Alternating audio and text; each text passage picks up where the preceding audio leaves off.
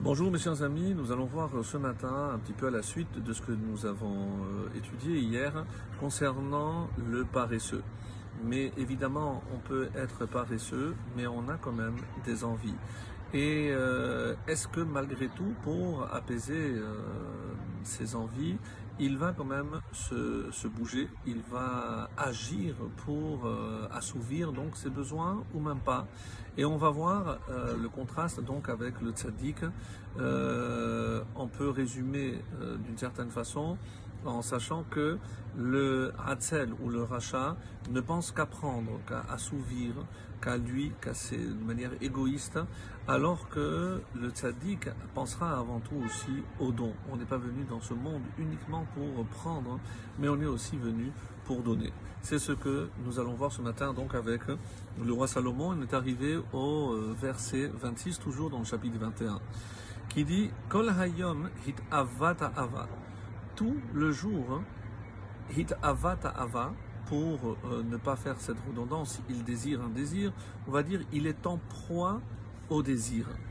Et la suite, vetzadik yiten velo yarsor. Mais, et c'est pour ça qu'on traduit par un mais, pour montrer bien le contraste avec le début, mais le juste yiten velo yarsor donne sans épargner. Et c'est une façon de traduire loyarsor, c'est-à-dire il euh, pense à donner. Et euh, une autre explication aussi très intéressante euh, du Malbim, c'est que quand le juste il donne de la tzedaka, eh ben c'est comme s'il avait une garantie que ce n'est pas parce que tu vas donner que tu vas manquer. Au contraire, loyarsor, il ne te manquera rien. C'est pour ça que c'est au futur loyarsor. Donc ici, il donnera et ce n'est pas pour autant qu'il manquera. C'est comme si Hachem lui promettait plus vous allez donner, plus vous allez vous occuper de mes nécessiteux, et bien plus je m'occuperai de vous. Alors pour revenir donc au Hatzel, au fainéant, ou qui est toujours en proie au désir, où est-ce qu'on a vu cette expression? Et c'est précisément dans Bamidbar, dans le livre de Bamidbar, le chapitre 11, le verset 4, Vehasafsouf asher bekirbo hit avuta ava. Et donc, et cette multitude qui était en son sein, au sein du peuple juif, hit avuta ava. En fait, ils ont créé le besoin d'avoir un désir. Et ça, c'est malheureusement souvent lorsque euh, nos rachamim nous disent à quoi je reconnais euh, quelqu'un qui ne peut pas être considéré comme un tzaddik parce qu'il a toujours besoin de plus. Même lorsqu'il a obtenu, on a déjà vu cette notion-là, même lorsqu'il a obtenu quelque chose, eh ben, il cherchera maintenant à assouvir autre chose. Donc, en la davarsov, on dit en hébreu, évidemment, ce sera sans fin parce qu'il aura toujours de, nouveaux besoins. Le Malbim nous dit, euh, il nous explique qu'il s'agit donc, comme on l'a dit, du rachat, c'est la suite du verset précédent, 25, et il dit, il est oisif toute la journée, et c'est pour ça que dans cette oisiveté, comme on dit en français, qui est mère de tous les vices, eh ben, il va continuer à désirer. Et malheureusement, c'est ce qui va lui arriver, puisque comme on voit euh, par la suite, eh ben, il ne pourra jamais assouvir parce qu'une fois qu'il aura assouvi un besoin, eh ben, il en créera un autre. Et c'est ça la notion de hit avu ta'ava. Donc même lorsqu'on a apaisé un besoin, eh ben, on va chercher malheureusement un autre. Le verset suivant, Kavzaïn, Zevar Reshaim To'eva. Zevar, l'offrande, le sacrifice des méchants, To'eva, est une abomination.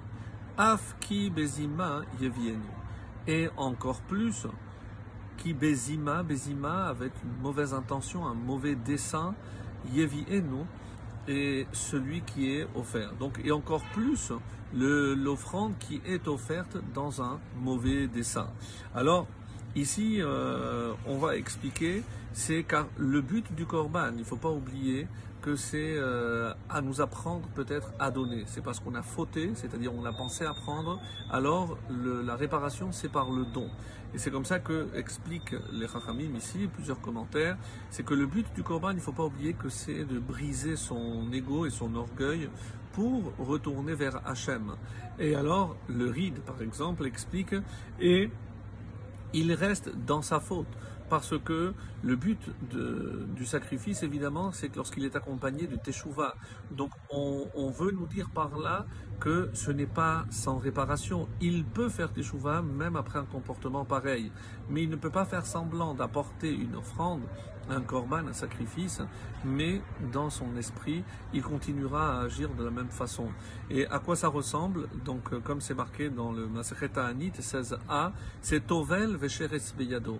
On, va se purifier, mais on tient dans la main la source de l'impureté.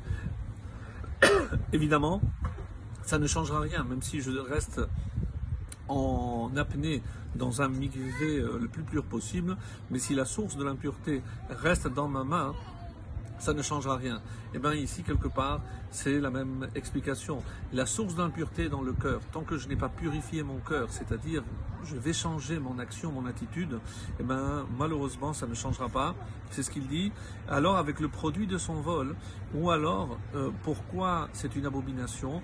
Parce que le méchant, celui qui a obtenu quelque chose d'une manière malhonnête, comment il va nettoyer sa conscience en faisant une offrande? Ça ne sera pas accepté. Très bonne journée.